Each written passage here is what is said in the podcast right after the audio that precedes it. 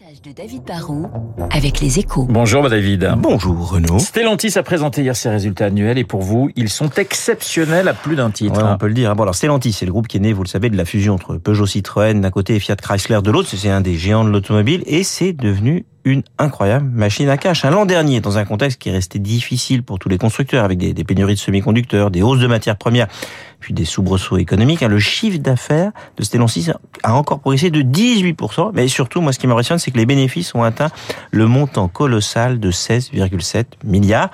En valeur absolue, c'est beaucoup. En France, euh, Total Energy fait mieux. Bon. Et en pourcentage, en marge opérationnelle, hein, qui est l'indicateur clé dans l'automobile, le groupe dégage une marge à presque deux chiffres sur tous ces marchés. Hein.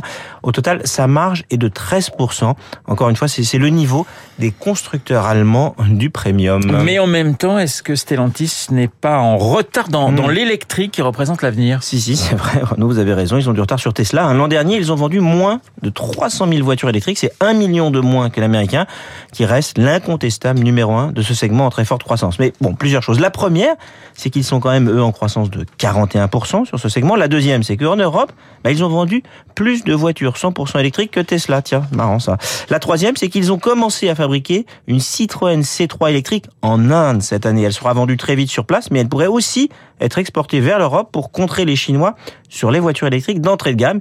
Et puis enfin, ils ont déjà une vingtaine de modèles aujourd'hui. Ils en auront une dizaine de plus à la fin de cette année. Et surtout, ils vont enfin commencer à s'attaquer au marché américain avec de gros modèles et des véhicules utilitaires. Ils vont avoir cette année des volumes et de la valeur dans l'électrique. David, s'il y a une faiblesse euh, chez Stellantis, du coup, elle est où? Alors, c'est vrai qu'il y a un talon d'Achille. Euh, et le talon d'Achille, bah, c'est la Chine. Hein. C'est le premier marché automobile au monde. C'est l'un des marchés qui pourrait être en très forte croissance cette année. En plus, la Chine est en pointe dans l'électrique, donc ça va représenter beaucoup de volumes qui sont indispensables pour générer des économies d'échelle sur ce segment. Et c'est un pays, il faut l'avouer, dans lequel Stellantis n'est pratiquement plus présent.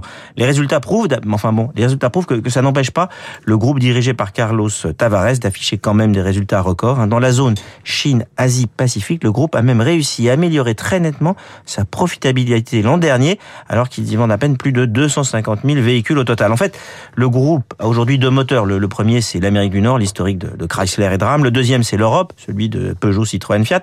Le troisième, ce sera un jour le reste du monde dans un sens global. Hein, c'est Asie, Amérique latine, Afrique, Moyen-Orient. Tout ça, ça a vocation à générer beaucoup de croissance et autant de profits que les deux autres zones d'ici trois ans. Ça sera un pari difficile, surtout sans la Chine, mais c'est pas un pari impossible. Le, plus fou, c'est que ça montre que même si le groupe va très bien aujourd'hui, il a encore de vraies marges d'amélioration de sa performance. Le décryptage de David Barrou sur antenne de Radio Classique dans quelques secondes, le journal de 8 heures, mais tout de suite, la météo.